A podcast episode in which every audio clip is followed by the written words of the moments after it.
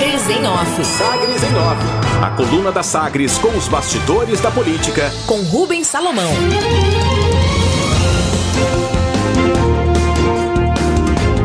Universidades federais ainda têm longo caminho na busca de recursos para fechar 2021.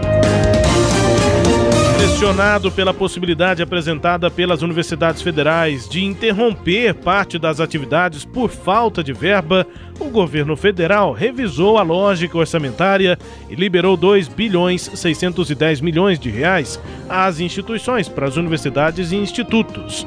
Esse montante recompõe a fatia discricionária já prevista na lei orçamentária das 69 universidades espalhadas pelo país. Os valores serão usados para custeio, pagamento e programas de bolsas de pesquisa próprios e também investimentos. Embora bem-vinda, essa verba ainda não é suficiente para que as universidades cheguem ao final do ano.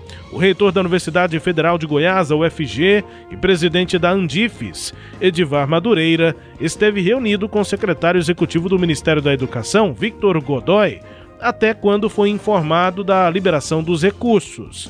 E disse que a reunião foi positiva, mas ainda falta um longo caminho a percorrer para as universidades conseguirem chegar ao fim desse ano. Havia uma situação de colapso e agora ganhamos um fôlego, disse Edivar Madureira. Dados da Associação Nacional dos Dirigentes das Instituições Federais de Ensino Superior, a Andifes, apontam que 13,8% do orçamento total das universidades, cerca de 700 milhões de reais, que fazem parte desses valores liberados na semana passada, permanecem contingenciados e vinculados ao desempenho da arrecadação do governo federal, ou seja, só serão liberados se a arrecadação melhorar. Além dessa parte que segue bloqueada, os reitores pedem a liberação de mais um bilhão de reais para equiparar a verba disponível das universidades neste ano àquela que foi recebida no ano passado, em 2020. Falando de prazos, os reitores já começaram a fazer novos empenhos, com base nos novos recursos prometidos pelo governo federal na semana passada. Mas, de acordo com o MEC, o decreto com a programação dessas liberações, que vai definir inclusive um cronograma de repasses, só vai ser publicado na próxima sexta-feira, dia 21 na disputa. Depois de abandonar o marconismo no início do ano, o prefeito de Goianira, Carlão da Fox, do PSDB, agora se apresenta para a disputa interna pela presidência da AGM, a Associação Goiana dos Municípios. O processo eleitoral na entidade marca a saída do grupo liderado por Marconi Perillo com o ex-prefeito de Hidrolândia, Paulo Sérgio de Rezende, o Paulinho, e a chegada de um nome da base do governador Ronaldo Caiado do DEM. Carlão da Fox já confirma a troca do PSDB pelo DEM e entra na disputa na AGM com outros três caiadistas. Os prefeitos de Itaúsul, Cleiton Melo, do DEM, e de Gameleira, Wilson Tavares, também do DEM, além do prefeito de Turvelândia, Ciron Queiroz, do Solidariedade.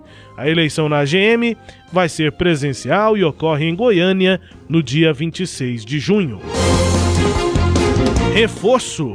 O prefeito de Goiânia, Rogério Cruz, do Republicanos, passou a reforçar oficialmente o movimento iniciado por vereadores na Câmara Municipal e assinou o manifesto contra a extinção do Tribunal de Contas dos Municípios, o TCM. Além do prefeito, todos os 35 vereadores assinaram. Na justificativa, o documento defende que o órgão, o TCM, tem executado trabalho eficiente, com transparência e imparcialidade e que a atuação do tribunal aumenta a eficiência dos investimentos de recursos públicos. O texto, assinado por Rogério Cruz, ainda aponta que o TCM não pode, abre aspas, ficar à mercê de interesses não republicanos, fecha aspas. Como antecipado aqui pela coluna, a tramitação da PEC, que prevê a extinção do TCM, vai ter apreciação iniciada no dia 25 de maio, quando se encerra o período regimental de 10 sessões ordinárias. Deputados deverão ser convencidos em audiências públicas, com a participação do TCE, a votar contra o texto.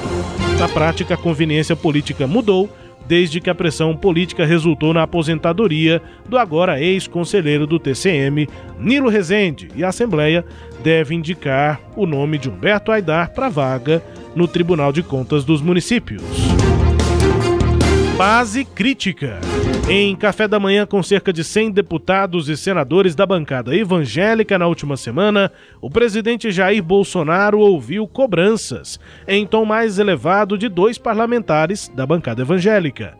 O deputado federal Marco Feliciano, do Republicanos de São Paulo, e do senador Vanderlan Cardoso, do PSD aqui de Goiás.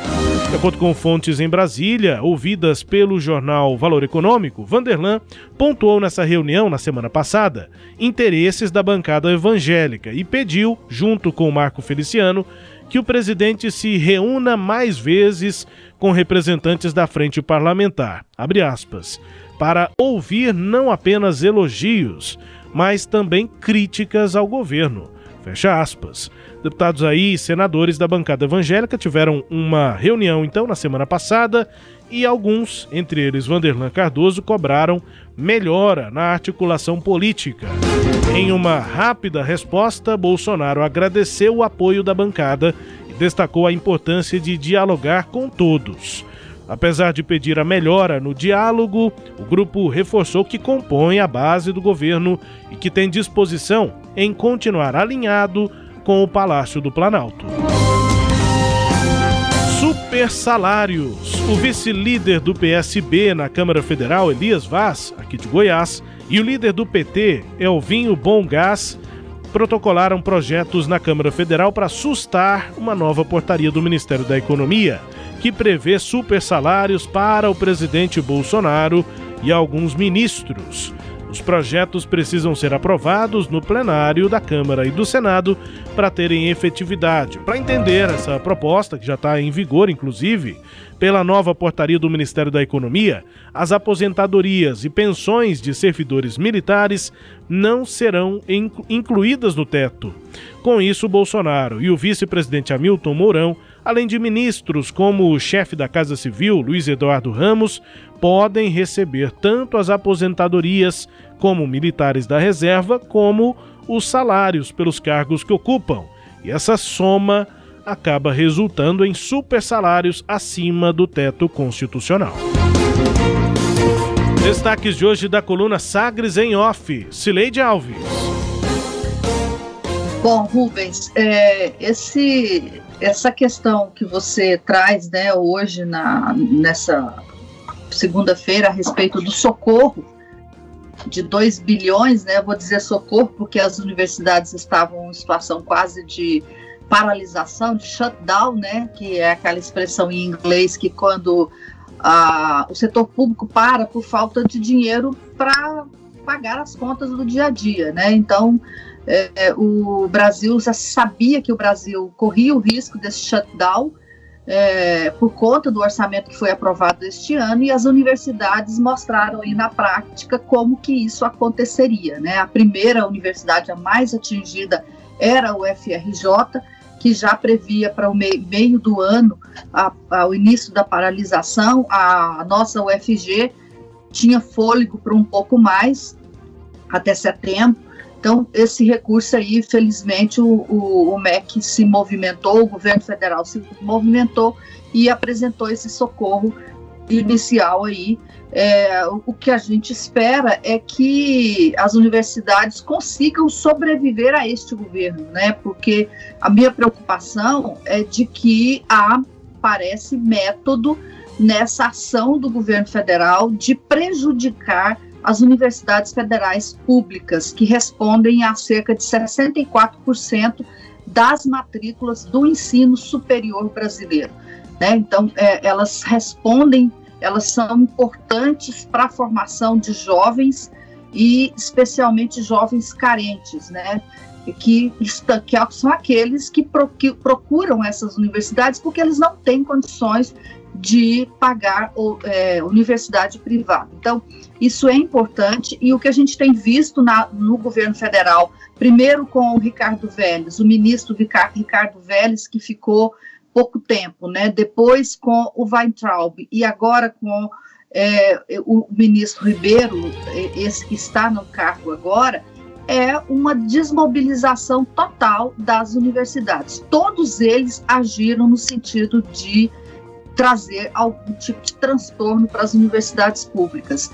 Então é importante a sociedade ficar atenta a essa questão aí é, do, das universidades brasileiras. É, uma observação também, né? Eu acho que o prefeito pensou duas vezes o prefeito de Goiânia, o Rogério Cruz, quando decidiu aí assinar esse, essa carta defendendo o Tribunal de Contas dos municípios. Eu digo pensou melhor, Rubens, porque você vai se lembrar que o Samuel Straiotto trouxe aqui uma reportagem ao vivo em um dos eventos que o prefeito estava há cerca de três semanas, quando foi lhe perguntado o que, que ele achava da extinção do Tribunal de Contas. E ele disse que para ele não fazia diferença ter ou não ter Tribunal de Contas, alegando que ele era transparente, então que isso não me incomodava.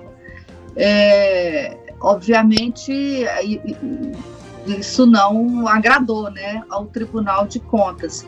E diante da possibilidade do tribunal continuar, é melhor que o prefeito não fazer adversários dentro do órgão, né? Porque ele precisa de ter suas contas aprovadas pelo Tribunal de, de Contas dos municípios.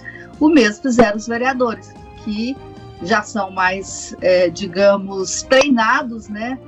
E sabiam que não eram politicamente vantajoso não dar apoio, o apoio pedido aí pelo TCM agora nesse momento de discussão daquela PEC que propõe a extinção do tribunal, Rubens. Destaques de hoje da coluna Sagres em off, também com análise de Cileide Alves com todo o conteúdo no nosso sagresonline.com.br. Coluna também é podcast. Está no Deezer, no Spotify, no SoundCloud e nos tocadores do Google e da Apple. Sagres em Off. Sagres em Off. A coluna multimídia. Acompanhe ao longo do dia as atualizações no www.sagresonline.com.br. Sagres em Off.